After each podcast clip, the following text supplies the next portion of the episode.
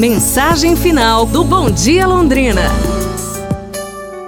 Olhe para si com olhos verdadeiros, de forma que você possa discernir o real do artificial, o verdadeiro do falso. Quando você é capaz de perceber a diferença, haverá o desejo de alcançar a verdade. Dê tempo para si.